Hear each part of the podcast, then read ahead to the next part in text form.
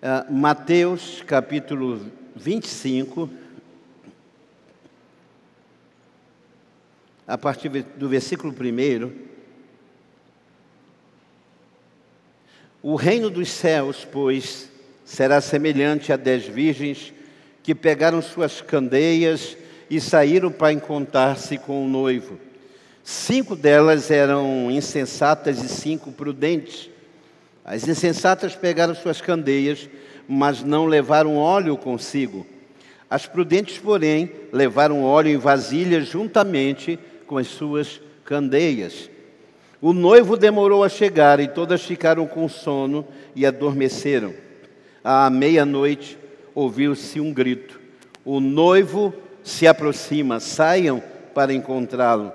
Então todas as virgens despertaram e prepararam as suas candeias. As insensatas disseram aos prudentes: Dê-nos um pouco do seu óleo, pois as nossas candeias estão se apagando.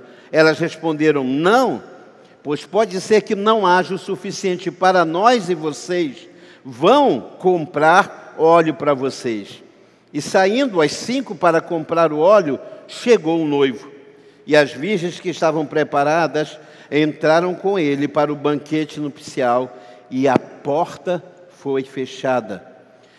Mais tarde vieram também as outras e disseram: Senhor, Senhor, abre as portas, abre a porta para nós. Mas ele respondeu: A verdade é que eu não as conheço. Portanto, vigiem, porque vocês não sabem o dia e nem a hora. Curve a sua cabeça, vamos orar. Pai, ministra ao nosso coração que essa manhã, Senhor, no meio da apostasia, no meio do esfriamento, no meio das dúvidas e questionamentos, nunca, Senhor, se questionou tanto quanto nesse tempo. Nunca se pôs em xeque como nesse tempo, mesmo no meio da tua igreja, a esperança de vida eterna. Por isso, fala conosco, ministra, ministra, Senhor, é a nossa oração. Fala conosco, por Cristo Jesus. E todos digam amém. Esse mês todo, durante o culto de ensino, né, o culto caminho, foi ministrado sobre salvação. Esse texto é muito especial para mim, porque alguns textos a respeito da salvação falam da dimensão do passado, outros textos frisam a dimensão presente e outros falam apenas do lado escatológico da salvação. Mas esse texto, ele consegue a, a, juntar as três dimensões porque ele fala do noivo que viria, ele fala do noivo que chega, e no mesmo texto ele fala da eternidade. Então ele condensa no mesmo texto, essa é a palavra, ele condensa a esperança do que viria com a vinda e a eternidade. E há algumas coisas que saltam aos meus olhos, algumas verdades nesse texto. E começa no versículo 25, versículo 5. Diz assim a, a palavra do Senhor: O noivo demorou a chegar, e todas, diga todas, diga todas, todas ficaram com sono e adormeceram. A primeira verdade que eu vejo nesse texto é que a salvação é a fé que se consolida na esperança. Entenda, salvação é a fé que se consolida na esperança. Eu defino fé como o fundamento, e a Bíblia diz isso, o fundamento a fé é o que me sustenta hoje, mas a esperança é o que me projeta para o devir, é para o que há de vir. E a Bíblia diz que, demorando o noivo, todos dormiram. Dormiram as sensatas, dormiram as sensatas também. Dormiam as preparadas e dormiam, dormiram as despreparadas. Entretanto, essa salvação é uma fé que se consolida na esperança. Romanos 8, 24 diz assim: Porque na esperança fomos salvos. Na esperança fomos salvos. Ora, esperança que se vê não é esperança. O que é que Paulo está dizendo? É que aquilo que eu vejo hoje não é o que eu espero. Aquilo que eu creio hoje não é tudo ainda o que eu espero e que há de se manifestar. Ora, esperança que se vê não é esperança. Como alguém anelaria, ansiaria, como alguém ah, ah, por algo que já vê. Como alguém anelaria, como alguém ansiaria por algo que já vê, está aqui, eu estou vendo, estou tocando. Por isso, a primeira verdade desse texto é que salvação é a fé que se consolida na esperança.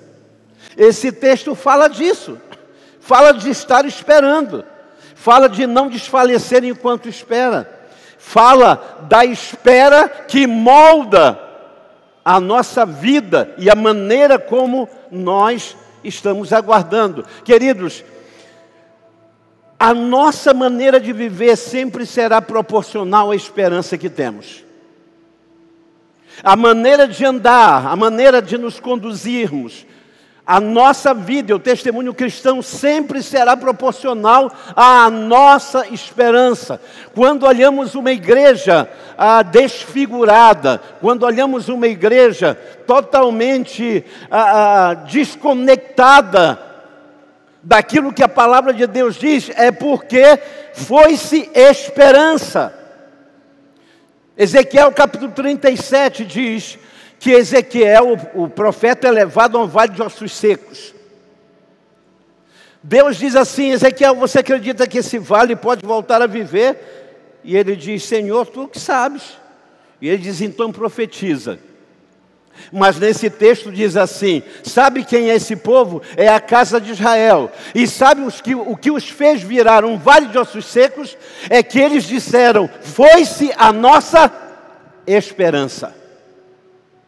O que fez com que a casa de Israel, um povo ávido, um povo vívido, um povo vigoroso, um povo esperançoso, se tornasse esse povo, vale de ossos secos, foi que a esperança foi embora. Então, salvação é a fé que consolida-se na esperança. Posso ouvir um amém? A primeira de Pedro 1,3 diz assim: Bendito seja o Deus e Pai do nosso Senhor e Salvador Jesus Cristo, que pela sua infinita misericórdia nos gerou de novo para uma viva, diga viva, diga viva, para uma viva esperança pela ressurreição de Jesus Cristo dentre os mortos. Quem escreve isso tem toda a autoridade, porque você lembra quando as mulheres chegaram aonde estavam os discípulos, elas disseram: O Senhor está vivo. Nós o vimos no sepulcro. A Bíblia diz que Pedro e João saíram correndo. João, mais jovem, mais vigoroso, entra primeiro no sepulcro. Pedro, mais velho, mais cansado, e ele entra depois, mas a Bíblia diz que quando ele entra, eles só veem os panos dobrados. Na tradição judaica, todas as vezes que alguém se hospeda na casa do outro, é bom você observar quem está hospedado na sua casa, porque isso é um sinal. Quando alguém se hospeda na casa do outro e gosta muito da hospitalidade, ele dobra os lençóis. E esse gesto é para dizer aos donos da casa: gostei da hospitalidade, eu vou voltar um dia. Amém? Eu vou voltar. Pedro agora está dizendo: Bendito seja o Deus e Pai do Senhor Jesus, que quando eu vi os lençóis dobrados, quando eu vi que o corpo não estava lá, ele gerou em mim uma nova e viva esperança pela ressurreição de Jesus Cristo dentre os mortos. Versículo seguinte, 1 Pedro diz: Para uma herança incontaminável, incorruptível e imacessível. Essa palavra no grego amarante é que não murcha. Que não murcha. O que quer dizer isso, pastor? Você já chegou em casa morto de sede? Quem já chegou em casa morto de sede? Você disse assim: Eu vou tomar uns 10 litros de água. O garrafão é 20, metade eu tomo agora. Você toma um copo, toma dois copos, e aí a sede murcha. Você diz, hoje eu estou com uma fome. Aqui no Amapá se diz, pastor Rafael, estou varado, estou varado de fome. Vou chegar em casa, hoje eu como um boi. Você come um bife, dois, e a fome murcha. Mas Pedro está dizendo que essa esperança é incontaminável, é incorruptível e ela não murcha. Quanto mais o tempo passa, mais a esperança da salvação. Quanto mais os cabelos vão embranquecendo na fé, mais apaixonados nós ficamos e mais desejosos dessa tão grande salvação.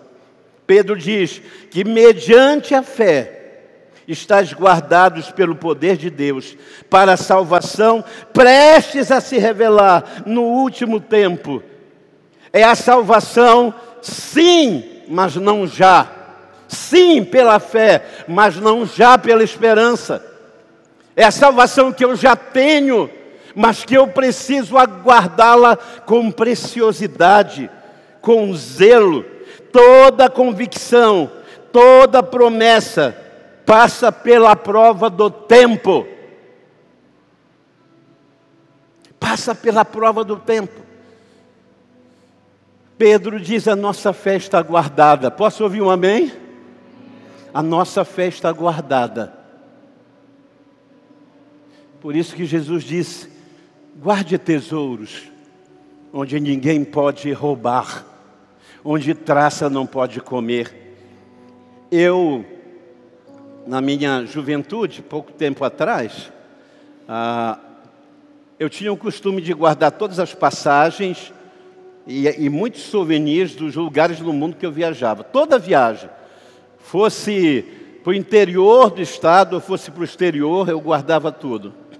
E aí, quando batia aquele dia down, down, down, eu abria aquela mala e começava a olhar todas as lembranças dos lugares, coisa de romântico.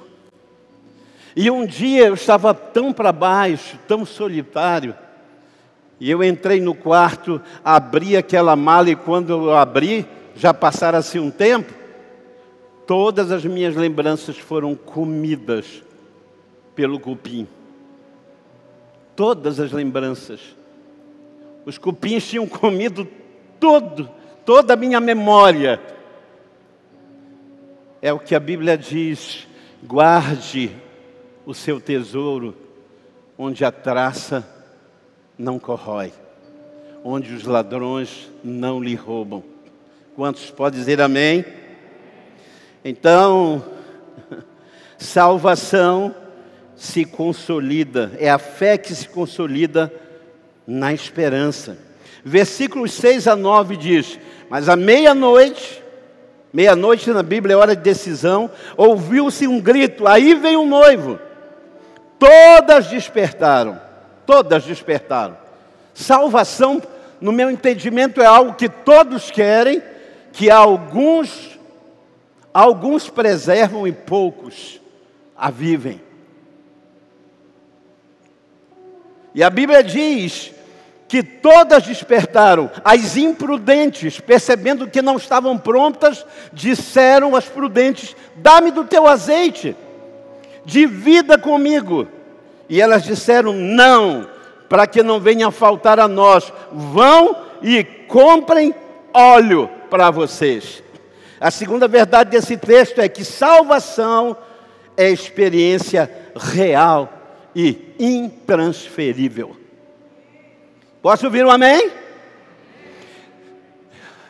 Minha família é oriunda de pioneiros da, da Assembleia de Deus. Meu avô caminhou com Daniel Berg, Gunnar Vingre. E quando ele morreu, ah, os onze filhos se afastaram da fé, todos. Alguns descambaram até para outras seitas esotéricas. E um dos meus tios dizia assim: Não é possível, eu estou todo errado, sobrinho. Mas não é possível, eu sou neto de pastor, eu sou filho de pastor, eu sou tio de você que é pastor, não é possível que na hora do juízo eu não tenha uma chance, nem que seja com você eu me agarro. Mas o que esse texto está dizendo que a salvação não é só a fé que se consolida na esperança, que se consolida no passar do tempo, que se torna mais forte a cada dia, que não murcha na sua trajetória. Mas a Bíblia está dizendo também que a salvação é uma experiência real. Quem é, sabe que é, mas é intransferível. Eu não posso dividi-la com ninguém. Mateus 24, 40 a 42 diz: Estando dois homens amigos trabalhando no campo, um será tomado, outro vai ficar. Estando duas mulheres no moinho, uma mulher será tomada, outra vai ficar. Por isso, vigiem por vocês. A gente tem um costume, não sei se é do Brasil todo, mas no norte do Brasil a gente tem um costume muito de vigiar a salvação alheia. Pastor André Valadão, nas suas caixinhas de resposta, as pessoas dizem: Pastor, eu vi a fulana fazer isso. Pastor, eu vi o, o meu pastor. Ele diz assim: Ô oh, minha filha, ô oh, filha, toma conta da sua vida. Olha mais para a sua salvação. É isso que a Bíblia está dizendo. Talvez essas cinco imprudentes ah, tenham sido expert em vigiar a salvação alheia. Já viram isso? Paulo diz que ele se olha como quem olha no espelho, mas nós não, nós nos espelhamos nos outros. A gente fica vendo em que os outros estão falhando, a gente fica vendo o erro dos outros e às vezes justifica. Olha para cá, irmão, olha nos meus olhos. Quem ouviu a verdade é indesculpável. Não há justificativa. Nesse dia da volta do noivo, você não dirá: o meu pastor errou, o meu líder de pequeno grupo errou, o meu amigo errou, a igreja errou. Ninguém poderá dizer isso, porque salvação é real, é intransferível, ela é pessoal. É algo que você tem que viver, é algo que você tem que vigiar, é algo que você tem que anelar, é algo que você tem que ansiar, é algo que você tem que cultivar todos os dias. Salvação é uma experiência real e intransferível. O versículo 10 diz: Saindo as imprudentes a comprar óleo, o noivo chegou e as prudentes entraram com ele para o banquete nupcial e a porta foi fechada. E a porta foi fechada. E então elas chegando disseram: Senhor, abra-nos a porta. E ele respondeu: A verdade é que eu não conheço vocês. A terceira verdade desse texto é de que salvação é um convite a todos, mas é um convite com prazo de validade para alguns. Porque a Bíblia diz, segundo Coríntios 6:2, porquanto diz o Senhor, eu te ouvi no tempo oportuno. Eu te socorri no dia da salvação. Hoje é o tempo propício, hoje é o tempo da salvação. Não, igreja, você não ouviu. Hoje é o dia da salvação. Hoje é o tempo propício. Tem gente vivendo numa igreja esperando envelhecer, tem jovens esperando ficar mais maduros, tem homens esperando a, a, a, aprumar a vida no casamento, tem jovem dizendo depois que eu casar e eu acomodar a minha sexualidade, depois que eu acomodar a minha jovialidade, a minha libido, eu, eu agora eu vou. Não! O que a Bíblia está dizendo é: hoje é o dia, eu te socorri no tempo oportuno, a salvação foi uma grande oportunidade. Mas o convite à salvação tem um prazo de validade. A Bíblia diz que a porta fecha. E aquelas virgens ficam do lado de fora. Tiveram toda a oportunidade. Elas não são chamadas de pagãs e de ímpias, são chamadas de noiva tiveram toda a oportunidade. E agora elas estão do lado de fora. E ele diz: Eu não conheço vocês. A verdade é que eu não conheço vocês. No grego, a, a palavra conhecer, ela não está ligada a nenhuma atividade intelectual. Ela está ligada a uma experiência real. Conhecer para o grego não é elocubração, não é uma dissertação de um tema, é uma experiência. Eu vivi isso, eu experimentei isso. Então, quando ele diz a verdade é que eu não conheço vocês, ele está dizendo que a identidade da nossa salvação não tem a ver com com o meu pedido, nem com a minha declaração, mas com a minha conduta. Porque 2 Pedro 3,11 diz: sabendo que tudo isso vai acontecer, que tipo de vida vocês estão levando? Se você sabe que tudo isso, sabe que espécie de pessoas vocês estão sendo? Se isso é verdade, se isso não é um discurso vazio, como é que você é como marido, como esposa, como filho? Como é que você é como trabalhador, como patrão? Como você é nas suas relações humanas? Deixa eu dizer para você, queridos. Há algo que a igreja tem pecado de forma crassa, tem errado. A gente é afetuoso com coisas e é odioso com pessoas.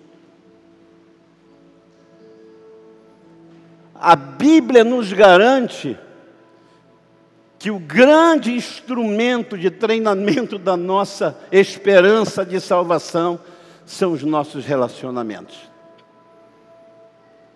As igrejas se preocupam com o pecado do irmão que é visível, mas a gente esquece dos sentimentos invisíveis, aos quais Deus diz são réus de juízo.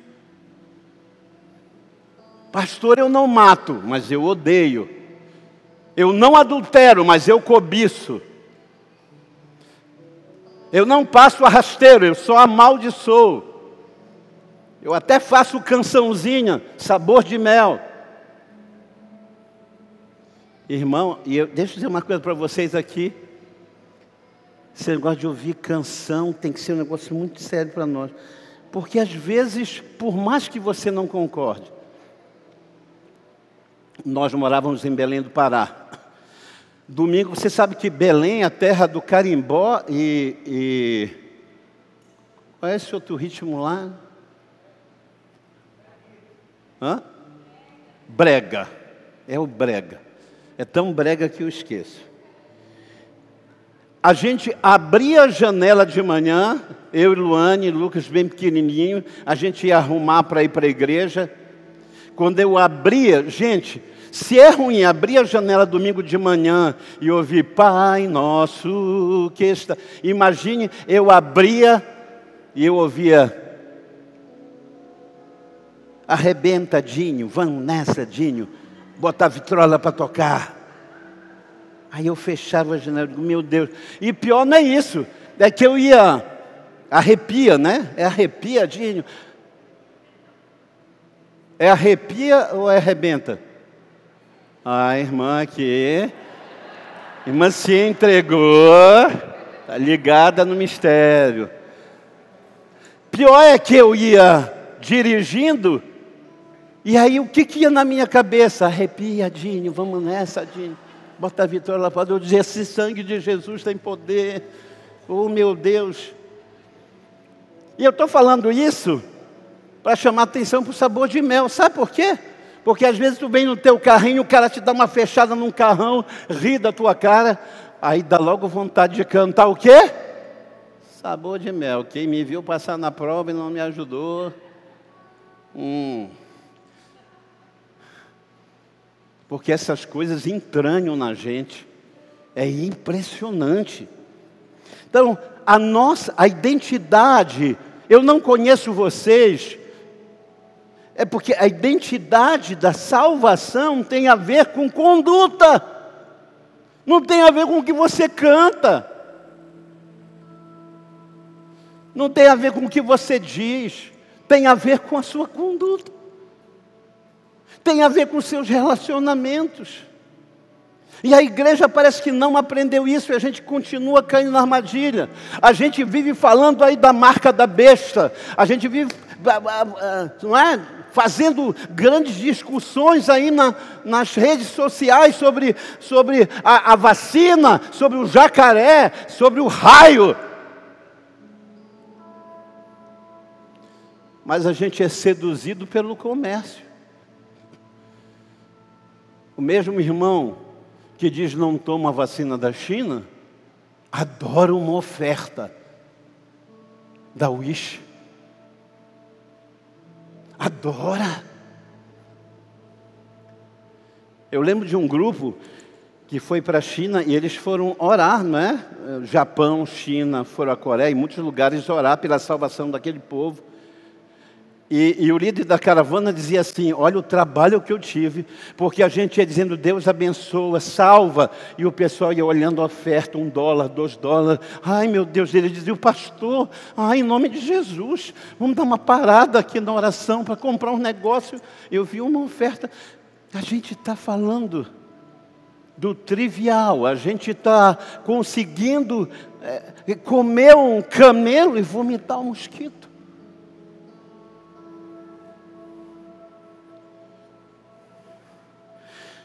Dr. Shed estava numa, numa aula sobre esse tema. E ele chegou e disse, falando sobre a esperança e salvação, e uma jovem fez uma pergunta, numa classe mais ou menos desse tamanho. Ela disse: Pastor, meu primo se converteu, meu primo pregou o Evangelho, meu primo foi fiel a Deus, mas só que agora ele está totalmente descrente, ele está totalmente arredio, ele abriu mão da sua fé. Se Jesus voltar agora, Dr. Shed disse assim: Para quem Jesus vem? Para aqueles que o esperam. Jesus não vem para quem fez. Jesus vem para quem o espera. Quantos estão esperando? Você pode dar um aplauso ao Senhor Deus. Você pode dar um brado de júbilo pela sua salvação.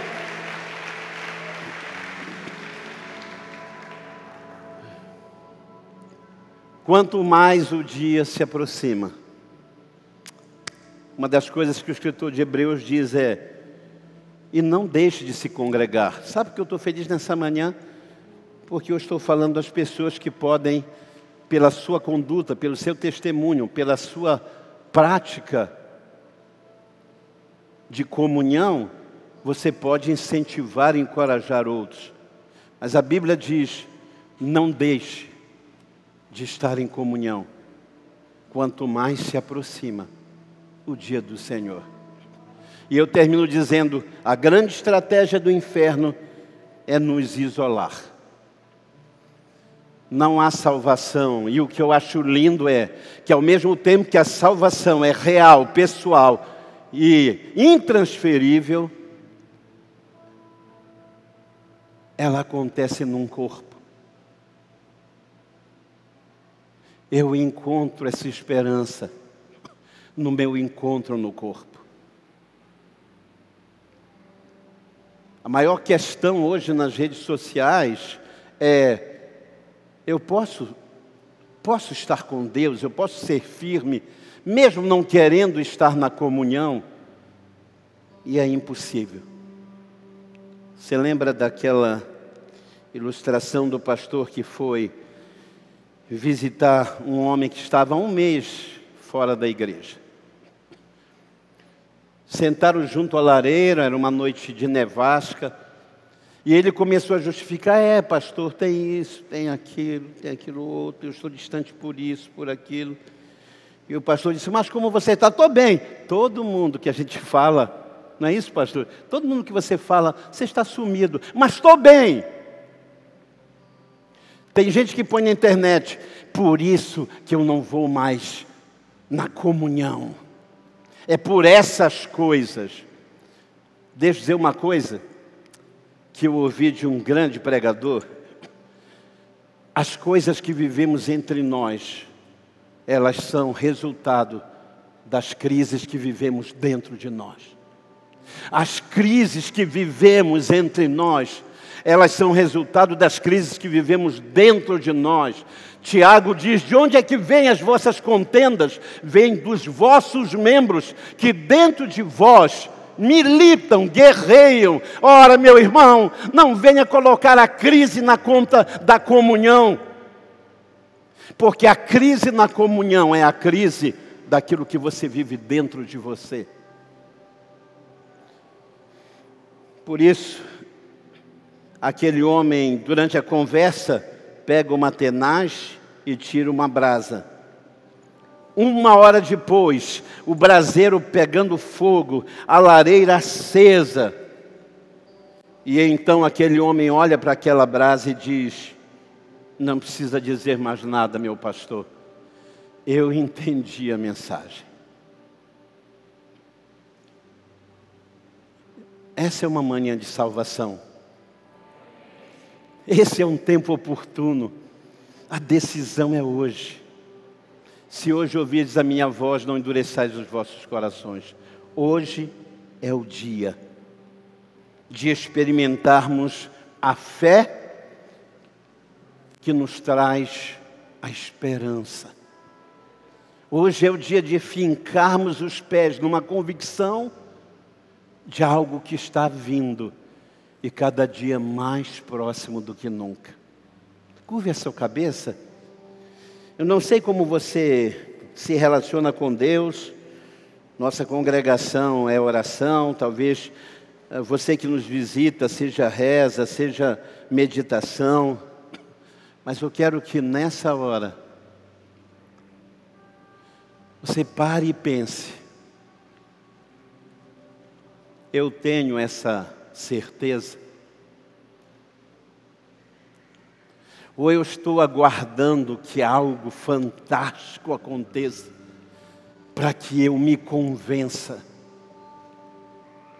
Isso é algo que eu anseio? Ou meus sentimentos ainda estão divididos com os prazeres deste mundo? Você vive ainda dentro de uma igreja debaixo do tacão, do não pode, ou você já conheceu e experimentou, eu não preciso, porque Jesus é suficiente para mim. Jesus é suficiente para mim. Feche os seus olhos, fale com Deus.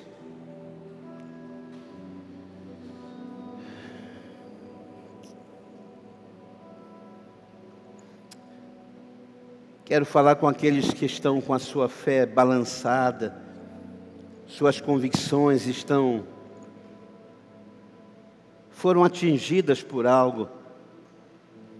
É tão lindo o Pedro que negou a Jesus três vezes, descer no sepulcro e dizer: Ele me gerou de novo para uma viva esperança.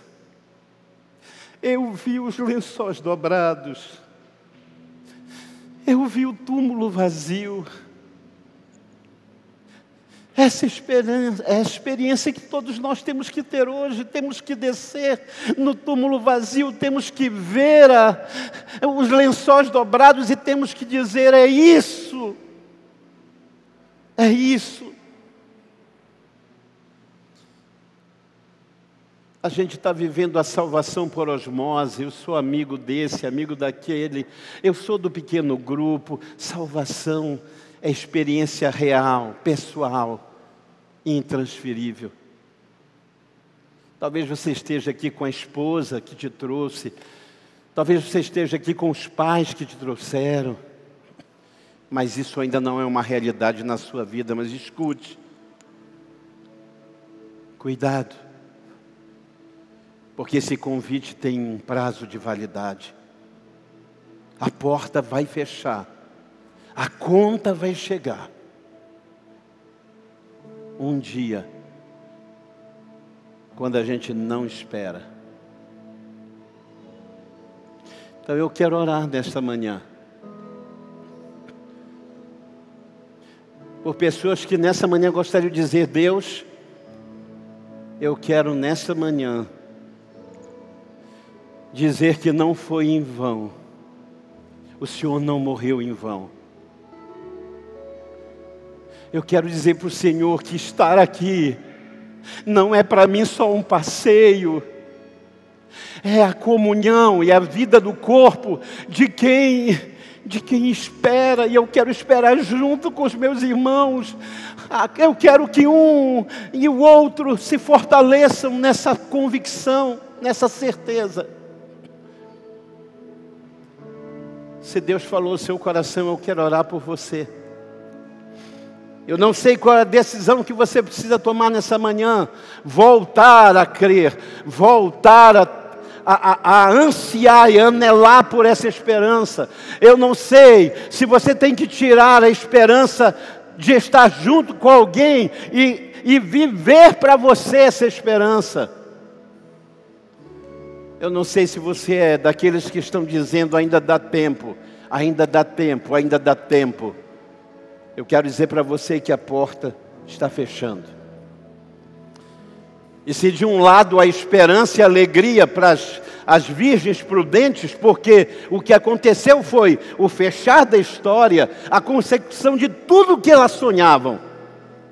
Para as outras foi uma grande frustração eu não sei em que grupo você está. Dentro da igreja você está, assentado num templo você está. Mas eu não sei se a sua expectativa é frustração ou é glorificação. Se Deus falou ao seu coração, quero orar por você. Me permita interceder por você. Onde você estiver, se você entendeu a palavra, e se você a recebe, levante e baixe a sua mão onde você estiver. Eu quero orar por você. Deus abençoe. Deus abençoe. Deus abençoe a sua vida. Deus abençoe a senhora. Deus o abençoe ali. Deus abençoe. Podem louvar ao Senhor. Deus abençoe. Deus te abençoe. Onde você estiver, Levante a mão, eu quero orar por você. Deus abençoe a sua vida. Onde você estiver, no tempo favorável, eu morri por você. No tempo oportuno, eu te trouxe socorro. Agora, a salvação é hoje, a decisão é hoje. Não saia por essa porta. Não saia. Não saia. A tia Patrícia está aqui e nós vivemos juntos, tio Docélio, uma experiência que marcou a minha vida. Nós estávamos no velório da mãe dela, todos ali, corações arrebentados, e eu preguei uma mensagem como essa. E eu lembro que eu disse: não saia por essa porta sem uma decisão. Ela vai lembrar, tio Dorcelli também, a sua irmã mais velha. Ela deu um passo, colocou a mão no caixão e disse: Eu quero. Eu quero. E ela gritou: Eu quero. Oramos por ela e por outras pessoas. Uma da manhã, cinco da tarde, nós enterramos a mãe de tia Patrícia. Uma da manhã toca o telefone. Aquela mulher que disse eu quero, morreu uma hora da manhã. Ah, queridos, não é brincadeira, isso é muito sério. Isso é muito sério. Salvação é uma oportunidade, é um convite que tem um tempo de validade. A porta está fechando, o noivo está voltando, e enquanto a gente está aqui celebrando, cantando salvação, pessoas estão ficando para trás. Por isso eu quero terminar orando por essas pessoas. Você que levantou as suas mãos, mesmo obedecendo o distanciamento, temos espaço aqui. Levante do seu lugar. A palavra diz: aquele que me confessar diante de, dos homens, eu confessarei diante do meu Pai. Aquele que me negar diante dos homens, eu negarei diante do Pai. Chega de se esconder, saia do seu lugar e venha à frente e diga: hoje é o meu dia, hoje é o dia da minha salvação. Enquanto eles cantam, você levantou a sua mão, venha à frente em nome de Jesus. Pode levantar-se e vir. Aleluia! Aplauda o Senhor, glorifique.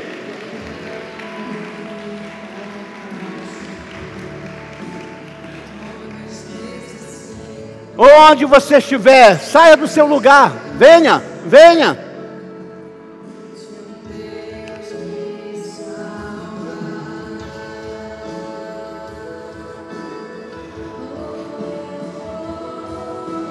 Cristo move as montanhas e tem poder para salvar.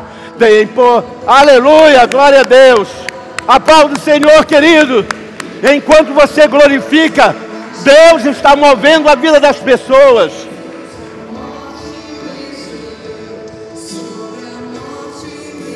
Escute.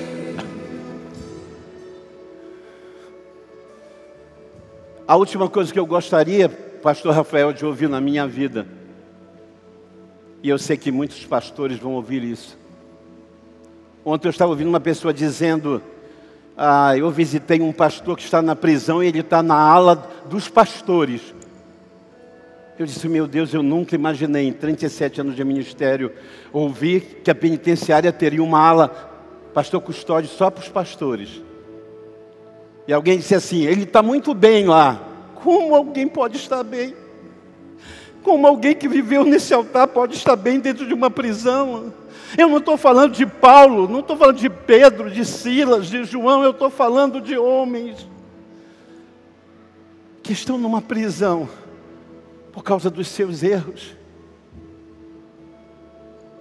A última coisa que eu gostaria de ouvir, e você que está aqui nesta manhã, ainda no seu lugar, quando o Espírito está falando no seu coração, a última coisa que eu gostaria de ouvir era o Senhor dizer: Eu não conheço você. Num domingo de manhã, num, num domingo, o último domingo do mês de fevereiro de 2021, eu chamei você, eu te disse: Esse é o tempo, essa é a oportunidade, mas você fez ouvido de mercador, você fez como não era com você você achou que tinha tempo, se a porta fechar hoje, essa é a sua última oportunidade.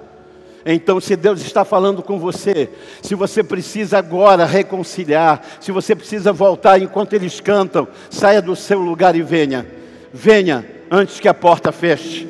Aleluia. Aleluia.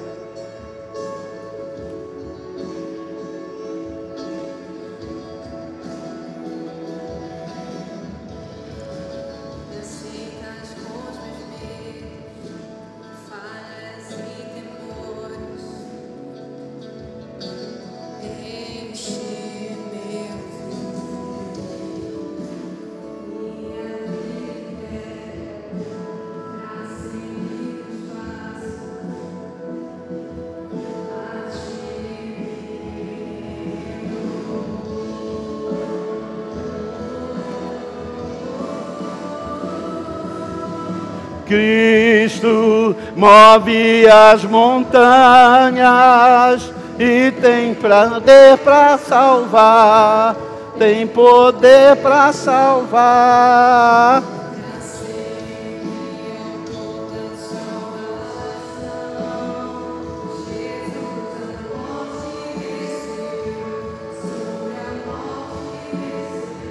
Levante as mãos para cá. Ore por mim, por favor. Diga assim, você que está aqui na frente, Senhor Jesus. Eu ouvi a tua palavra. E eu me rendi diante desse amor que nos constrange. Eu entrego a minha vida nas tuas mãos. E eu recebo a salvação eterna, o perdão dos meus pecados, mediante o sacrifício do Senhor Jesus. Escreva o meu nome no livro da vida e que essa esperança me acompanhe todos os dias da minha vida por Cristo Jesus. Diga amém. Dê um aplauso ao Senhor. Dê um brado de júbilo.